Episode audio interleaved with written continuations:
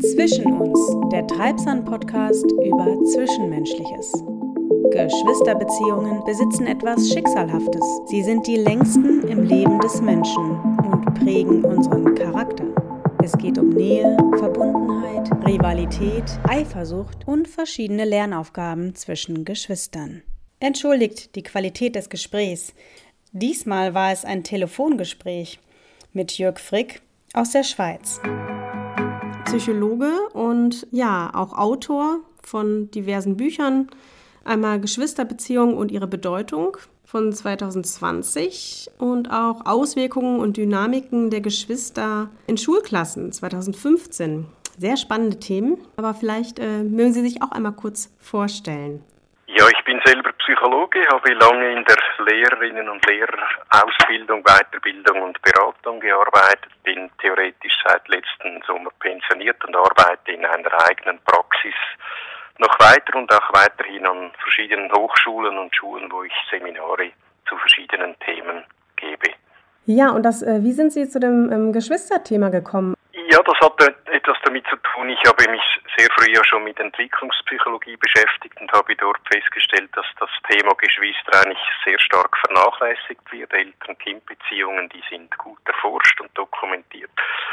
Ich habe mich dann früh mit diesem Thema immer mehr beschäftigt und auch realisiert, wie wichtig diese Geschwisterbeziehungen sind, dass es eben auch Primärbeziehungen sind, wie Eltern-Kind-Beziehungen das hat mich dann im Laufe meiner Berufslaufbahn eigentlich immer mehr fasziniert, dieses Thema, und dann ist auch immer mehr Wissen zusammengekommen, auch aus vielen anderen Untersuchungen. Ja, und bei diesem Interesse bin ich eigentlich bis heute geblieben. Warum ist denn eigentlich diese Geschwisterforschung so jung noch? Es äh, fing dann ja irgendwie in den 80er Jahren eigentlich erst richtig an, dass man sich damit auseinandergesetzt hat. In den USA ist das etwas früher, hat das begonnen, äh, in Europa tatsächlich dann später und ja, es gibt viele Erklärungsansätze. Ich glaube, ein Ansatz ist wahrscheinlich der, dass eben die, äh, die Psychologen viel zu stark äh, nur diese Eltern-Kind-Beziehung angeschaut haben. Also Freud zum Beispiel hat ja das sehr betont. Und bei Freud ist ja vielleicht interessant, dass er selber eine problematische Geschwisterbeziehung hat. Er war der Älteste, der Bevorzugte. Und seine Geschwister waren für ihn eigentlich Störefriede oder lästig. Und äh, möglicherweise hat das auch damit zu tun, dann, dass er in seinen Schriften später eigentlich Geschwister nur als Rivalen dargestellt hat, mit denen er Probleme hatte. Und er hatte dann auch als Psychologe zum Beispiel mit Adler große Probleme. Und Adlers größer älterer Bruder hieß witzigerweise noch Sigmund. Und Adler hat ja mit Freud dann stark konkurriert.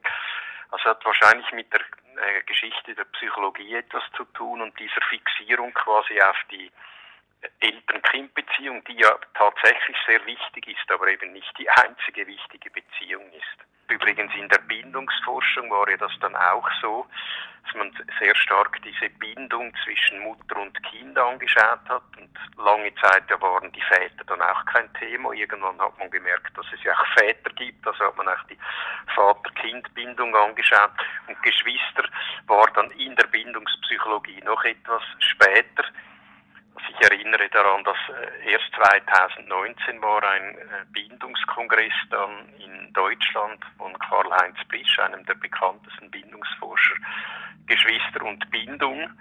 Und das ist vielleicht auch bezeichnend, dass das erst so spät dann auch zu einem Thema wurde. Aber es gibt sicher noch weitere Gründe, die ich auch nicht kenne oder ähm, ja, die man in Betracht ziehen müsste. Aber mittlerweile ist das jetzt schon mehr ein Thema. Aber immer noch, äh, es gibt keinen Lehrstuhl für Geschwisterpsychologie im deutschsprachigen Raum. Das ist doch auch interessant. Beeinflusst das denn die Persönlichkeit, die verschiedene Geschwisterkonstellation? Wie würden Sie das, kann man das so, so einfach zusammenfassen? Ja und nein. Also natürlich hängt es davon ab, wenn man mit Geschwistern äh, praktisch nicht aufwächst, weil die einen sehr großen Altersabstand haben oder die sind vielleicht sogar schon ausgezogen dann ist in der Regel der Einfluss natürlich geringer, aber wenn man quasi mit wenigen Jahren Abstand zusammen aufwächst, dann hat das natürlich einen großen Einfluss, weil das sind ja auch jahrelang intensive Beziehungen mit Personen, die eben auf einer ähnlichen Ebene funktionieren, also Kind-Kind-Beziehung. Da spielt sich ja ganz vieles ab. Man, man lernt voneinander, man kennt sich genau, man streitet miteinander, man versöhnt sich wieder. Also ganz viele Beziehungsmuster trainiert man mit Geschwistern und das hat natürlich dann einen Einfluss auch auf das spätere Leben und auf die Charakterentwicklung, je nachdem, wie man eben mit den Geschwistern und natürlich auch mit den Eltern äh, kommuniziert hat. Ich glaube, es ist beides. Also, Sie haben die Konstellation angesprochen und den Einfluss der Eltern. Beides spielt eine Rolle. Bei der Konstellation natürlich äh, gibt es gewisse äh, Zuweisungen, die häufiger sind. Also älteste Kinder müssen zum Beispiel eher die Rolle des Vorbilds übernehmen oder sie müssen Verantwortung übernehmen. Äh, sie sind ähm, in Betreuungsfragen haben sie natürlich mehr Kompetenz als die kleineren. Das geht dann von diesen verschiedenen Positionen weiter. Zweigeborene, Jüngste, ähm, Jüngste, die dann eher erleben, dass ältere Geschwister da sind, die ihnen helfen oder die sie eben klein halten. Aber die Frage ist dann eben immer noch einerseits, wie Geschwister selber das wahrnehmen, also ob sie zum Beispiel diese Rolle als Älteste einnehmen, ob sie stolz sind, ob sie sich dagegen wehren zum Beispiel und auch natürlich, wie die Eltern selber mit diesen Geschwistern umgehen, also ob sie Kinder in Rollen drängen und Kinder sich dann gegen diese Rollen wehren oder ob sie stolz sind. Also das Handling der Eltern spielt dann auch eine große Rolle, wie Geschwister miteinander umgehen können. Das wissen wir aus sehr vielen Untersuchungen ziemlich genau. Wie untersuchen? Das sind beide Faktoren, die eine Rolle äh, spielen. Ja, Was man sicher nicht sagen kann, das hat man lange in der Geschwisterpsychologie so äh, etwas pauschal postuliert, dass es feste Zuschreibungen gibt, Älteste sind so und so, Zweitgeborene oder Mittlere sind so und so und die Jüngste sind so und so und Einzelkinder sind dann noch einmal so und so. Und das sieht man heute viel, viel differenzierter. Aber wie, wie untersucht man denn sowas? Also wie kann man denn dazu auch Studien stattfinden lassen? Äh, sehr viele Studien äh, basieren auf Befragungen, die man macht mit Kindern. Also häufig gibt es Studien, wo äh, Kinder befragt werden, dann später noch einmal, wenn sie in der Pubertät sind oder erwachsen sind. Dann gibt es viele Studien, die bei Erwachsenen ansetzen, wo man über ihre Kindheitserfahrungen mit Geschwistern sie befragt. Dann werden auch viele Eltern natürlich befragt und es gibt auch Studien, die dann auch die Geschwister und die Interaktion der Eltern mit den Geschwistern und die Geschwister untereinander in Familien beobachtet.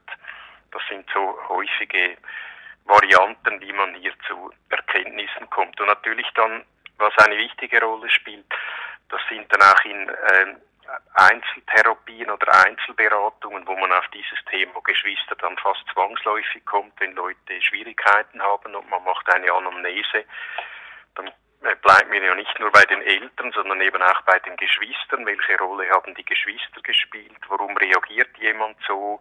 Und dann sind häufig dann eben Geschwister auch in diesem Bereich ein wichtiges Thema. Das ist auch eine Erfahrung, die ich über viele Jahre immer wieder selber gemacht habe und mache in Beratungen. Und ähm, was, was ist dann so, sind Ihre wichtigsten Erkenntnisse? Ja gut, es gibt extrem viele äh, Aspekte, die man hier besprechen kann. Also man kann zum Beispiel sehen, dass Geschwister sehr häufig füreinander Modelle sind oder Vorbilder oder auch äh, man sieht, dass Geschwister sich auch abgrenzen zum Beispiel, wenn es um die Berufswahl geht. Man macht dann einen anderen Beruf als der Bruder, den man hasst oder den man liebt, dann macht man, sucht man einen ähnlichen Beruf. Ähm, man lernt zum Beispiel in der Pubertät mit den Eltern umzugehen, also pubertierende Geschwister, die gegen die Eltern losgehen. Äh, das hat eine rechte Wucht dann. Also man lernt zum Beispiel Koalitionen schmieden. Oder Geschwister können sehr hilfreich sein bei der Bewältigung von anderen Entwicklungsaufgaben in der Schule, zum Beispiel Schulprobleme, Liebesprobleme, eben die Ablösung von den Eltern oder Geschwister spiegeln einem auch das eigene Verhalten, wie man sich selber verhält. Und wenn das Geschwister findet, das ist oberdoof und man bewundert dieses Geschwister, dann ändert man sein Verhalten oder sein Outfit. Und das geht dann eben bis zur Einflussquellen von Berufswahl. Das hat man auch untersucht, dass Geschwister einen Einfluss haben können auf die Berufswahl oder sogar auch auf die unbewusste Wahl von Lebenspartnern. Also die Bilder, die man von einem Liebespartner hat, die lernt man ja in der Kindheit unbewusst, also die Elternrollen, äh, Eltern spielen eine Rolle, aber eben auch Geschwister und manchmal ist das dann interessant, dass Leute sich in bestimmte Personen äh, verlieben, die vieles mit dem Geschwister oder dem Elternteil oder eben gerade nichts mit dem zu tun haben. Das sind dann alles interessante ähm, Beobachtungen, die man machen kann. Man sagt ja auch, die Eltern-Kind-Beziehung ist sehr prägsam, auch wie man lernt zu lieben oder was Liebe bedeutet, wie man auch ähm, Partnerschaftsbeziehungen führt. Und die Geschwister, inwiefern spielen die dann da eine Rolle? Ja, ich glaube, es ist beides. Also vor allem eben auch dieses Zwischenmenschliche. Das, was man ja als Kind lernt, die ganzen Verhaltensmuster, also streiten, versöhnen, nachgeben, Kompromisse eingehen, Gefühlsentwicklung, Denkentwicklung, äh, Ziele, die man sich setzt, die einem häufig unbewusst sind, das lernt man ja alles in Beziehungen, also in Beziehung zu den Eltern, aber eben auch zu den Geschwistern und Geschwister bieten wie eine andere Beziehungsebene an. Wenn zum Beispiel ein, äh, der Vater dem Kind sagt, du gehst jetzt ins Bett und das Kind sagt, du kannst mir mal, du Idiot, dann wird das Kind große Probleme mit dem Vater bekommen, in der Regel. Das heißt, äh, wenn das dieses Kind aber dem Bruder gegenüber sich so verhält, wird es eine etwas andere Reaktion haben. Der Bruder sagt vielleicht, ja, du kannst mir, äh, gibt ihm einen Tritt und so weiter. Also man lernt mit Geschwistern ein Stück weit zusätzliche andere Beziehungsmuster, die natürlich dann später auch wieder aktualisiert werden in Beziehungen. Zum Beispiel habe ich einen Fall erlebt von einer Frau, die mit ihrem Bruder in der Familie häufig gestritten hat und wenn sie nicht mehr weiter wusste beim Bruder, weil er bessere Argumente hatte, dann hat sie begonnen zu weinen. Das ist ein Muster, das sie später in ihrer Partnerschaft auch äh, angewandt hat, wenn sie mit dem Partner diskutierte und wusste nicht mehr weiter. Dann hat sie eben auch begonnen, auf dieses Muster zurückzugreifen, das in der Kindheit relativ erfolgreich war, aber in der Partnerschaft funktioniert das dann eben nicht mehr. Also das sind so Beziehungsmuster, die man eben auch mit Geschwistern eintrainiert und häufig dann fast automatisch wieder äh, in neuen Beziehungen dann auslebt. Im Guten wie im Schlechten übrigens. Kann man dann so sagen, dass äh, Menschen, die Geschwisterkinder haben, äh, die kompetenteren BeziehungskünstlerInnen sind? Nein, das würde ich nicht unbedingt sagen. Es kommt ja auch darauf an, wie diese Beziehungen sind. Also es gibt Menschen, die unter ihren Geschwistern sehr gelitten haben, die schlechte Beziehungen hatten und sie äh, schleppen natürlich diese Beziehungserfahrungen mit. Wenn sie gute Beziehungserfahrungen tendenziell gemacht haben, dann ist das sicher ein Vorteil. Und bei Geschwisterkindern, die eben das sehr schlecht erlebt haben, äh, die schneiden dann vielleicht mit einem Einzelkind, das einfach gute äh, Beziehungen mit den Eltern hatte und auch gute Beziehungen mit den gleichaltrigen Freunden hatten, schneidet dann unter Umständen äh, eben schlechter ab, dieses äh, Geschwisterkind. Also das hängt dann sehr auch von der Qualität der Beziehungen ab. Also man hat jetzt keinen Nachteil, wenn man Einzelkind ist? Ja, das hängt etwas davon ab. Früher hat man ganz klar äh, postuliert, dass Einzelkinder äh, benachteiligt sind oder asozialer sind. Und das hängt auch hier wieder eben sehr stark von den Umständen ab. Also Einzelkinder haben dann wirklich mehr Probleme, wenn sie zum Beispiel mehr verwöhnt werden. Die ganze Aufmerksamkeit richtet sich nur auf sie. Sie äh, müssen nicht lernen, auch nachzugeben, zu teilen und so weiter. Oder alle Erwartungen richten sich nur auf dieses Kind, weil man nur ein Kind hat. Dann kann das auch eine Last sein. Aber wenn das äh, etwas, sagen wir einmal, gemäßigter gehandhabt wird, dann ist das kein Nachteil. Eben Kinder können dann zum Beispiel sehr früh in eine Kitas kommen. Die Eltern schauen, dass sie früh sonst auch Kontakte mit anderen Kindern haben. Und dann ist das eigentlich kein Nachteil. Es hängt eben sehr vom Handling ab, wie man mit dieser Situation umgeht. Als erwachsener Mensch ist man ja auch in Beziehung mit den Geschwisterkindern oder auch nicht. Also es gibt ja auch Kontaktabbrüche. Mhm. Aber inwieweit äh, bleibt diese Beziehung bedeutsam? Unterschiedlich. Also tendenziell ist es etwas häufiger so, dass so ab dem mittleren Lebensalter die Beziehungen dann wieder eher etwas enger werden. Also wenn man so auszieht, dann hat man einen eigenen Beruf, Partnerschaft, eigene Familie, dann sind die Beziehungen häufig, aber eben nicht immer etwas loser. Wenn man älter wird, kommt man eher wieder etwas näher zusammen oder man wird dann später auch gezwungen, wenn die Eltern zum Beispiel pflegebedürftig sind oder sterben, muss man sich mit den Geschwistern zusammenraufen. Aber auch hier gibt es unzählige Varianten. Ich kenne Fälle, da sind Geschwister ausgewandert in einen anderen Kontinent und mit dem anderen Geschwister nichts mehr zu tun haben und mhm. andere leben ein Leben lang zusammen im gleichen Haushalt. Also dazwischen gibt es eigentlich praktisch alle Varianten, die man sich ausdenken kann. Ist das auch geschlechtsabhängig? Würden Sie sagen, dass Schwestern äh, und Brüder untereinander oder auch ne, Schwester und Bruder, dass es, eine an, dass es andere Konstellationen sind oder dass da was anderes mitschwingt? Könnte man da tendenziell was erkennen? Ja, ja, das kann man sagen. Also äh, zum Beispiel wenn in einer Familie Knaben und Mädchen sind, hat das, das eine andere Dimension. Ich sage jetzt mal tendenziell nicht immer, als wenn zum Beispiel nur drei Knaben sind, die dann eher miteinander konkurrieren, konkurrieren, weil sie eben dieselben Dinge wollen. Also die wollen dann dieselben Spielzeuge, sie kämpfen, wer ist der Stärkere? Und Mädchen tendenziell auch wieder mit Unterschieden. Die rivalisieren dann zum Teil über andere Dinge, wer ist schöner zum Beispiel, wer ist beliebter? Und so weiter.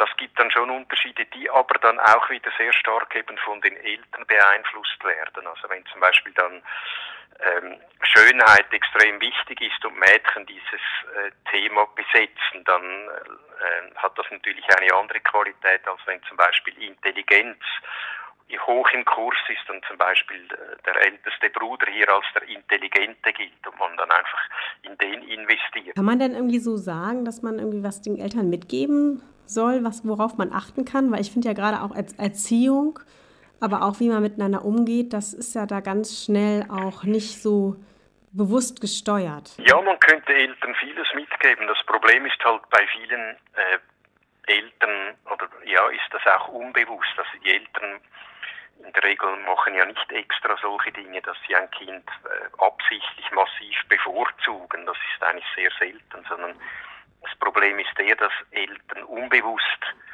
ihre eigenen Erfahrungen, die sie gemacht haben, in ihre Kinder projizieren und dann eben zum Beispiel auch Gefahr laufen, dass sie Kinder bevorzugen oder dass sie Kinder vergleichen zum Beispiel. Das ist ein häufiger Fehler, dass sie dann sagen, ja, schau einmal, wie das jetzt der Vernünftige macht oder macht nicht so Blödsinn, der, der Kleinere macht äh, dir alles nach. Ähm, oder auch El äh, Kinder in eine bestimmte Rolle drängen. Eben der Ältere muss dann immer vernünftig sein und der Kleine bleibt in dieser kleinen Rolle. Also das sind Dinge, die eigentlich sinnvoll wären, wenn Eltern das auch vielleicht eben auch in Elterngruppen reflektieren würden und auch äh, hinterfragen würden, sich das eingestehen und danach hinterfragen können. Das wäre so eine etwas Zukunftsmusik eigentlich. Oder dass sie zum Beispiel auch äh, merken, wo sie Sympathien haben, wo sie bei einem Kind etwas durchgehen lassen und beim anderen nicht und dann merken, dass das mit ihnen etwas hat, dass sie zum Beispiel mit dem einen Kind mehr Mitleid haben, weil sie selber als Kind in einer ähnlichen Situation war wie dieses Geschwister. Ja, also Reflexion ist da ja wahrscheinlich auch dann äh, erschwert, ne? wenn man immer mittendrin steckt. Die, diese Kultur fehlt bei uns auch noch, oder? Wir haben heute eine Kultur, dass zum Beispiel klar ist, dass äh, Leute schon sehr früh lernen, äh, Zähne zu putzen. In der Kitas lernen Kinder schon Zähne putzen, also Zahnprophylaxe und so weiter. Das sind Dinge, die heute wie selbstverständlich sind. Aber solche Fragen, eben was ich jetzt angesprochen habe, das ist irgendwo noch, äh, mit dem beschäftigen sich sehr wenige, das ist noch kein Bewusstsein. Und eigentlich wäre das äh, auch für die Kindererziehung und eine faire Behandlung der Kinder, äh, übrigens auch in der Schule wäre das sehr wichtig, weil die Lehrer, in der Schule geht es ja dann unter Umständen weiter, dass Lehrer zum Beispiel auch Geschwister äh, Kinder bevorzugen und benachteiligen aufgrund von ihren eigenen Erfahrungen, die sie gemacht haben. Dass Geschwister verglichen werden von, äh, von, von LehrerInnen in der Schule, weil die wissen, der, da gibt es noch einen Älteren in einer anderen Klasse und den hatte ich auch mal. Ja, zum Beispiel, dass sie, dass sie denken, jetzt habe ich wieder so einen mühsamen aus dieser Familie oder äh, warum ist der nicht so? Oder dass sie eben mhm. ihre eigenen Geschwistererfahrungen in die Schule hineinbringen. Und ein Kind, das dann zum Beispiel so ähnlich reagiert wie der Bruder, mit dem man nicht gut ausgekommen ist, dann kommen viel schneller ablehnende Gefühle diesem Kind gegenüber zum Vorschein als bei einem anderen Kind. Und das hatte dann mehr mit meiner eigenen Geschichte zu tun und weniger mit dem Kind, das das bei mir nur auslöst. Also das sind so häufige Dinge. Ich habe ja sehr lange in der Lehrerausbildung gearbeitet und solche Dinge habe ich äh, doch äh, immer wieder auch erleben können. Sympathie, Antipathie Kindern gegenüber, die auch mit eigenen Geschwistererfahrungen zu tun haben. Ist das denn äh, möglich, sich da so zu reflektieren, dass man ähm, stetig handelt mit einem, mit, so, mit quasi pädagogisch, äh, erziehungsmäßig äh, korrekt. Ist, ist, das nicht menschlich, dass man da auch in so Muster reinfällt oder auch seine eigene Geschichte natürlich mit da reinbringt? Ja, natürlich ist das menschlich und das lässt sich auch nicht ganz verhindern. Aber ich glaube, es geht wiederum, also besonders jetzt, wenn man in einem Beruf steht, eben wie zum Beispiel Lehrperson, dann gehört es aus meiner Sicht auch zu einer gewissen Professionalität, dass man solche Projektionen oder eigene unverarbeitete Beziehungserfahrungen reflektiert und auch etwas vorsichtiger ist damit, also das eben auch hinterfragt.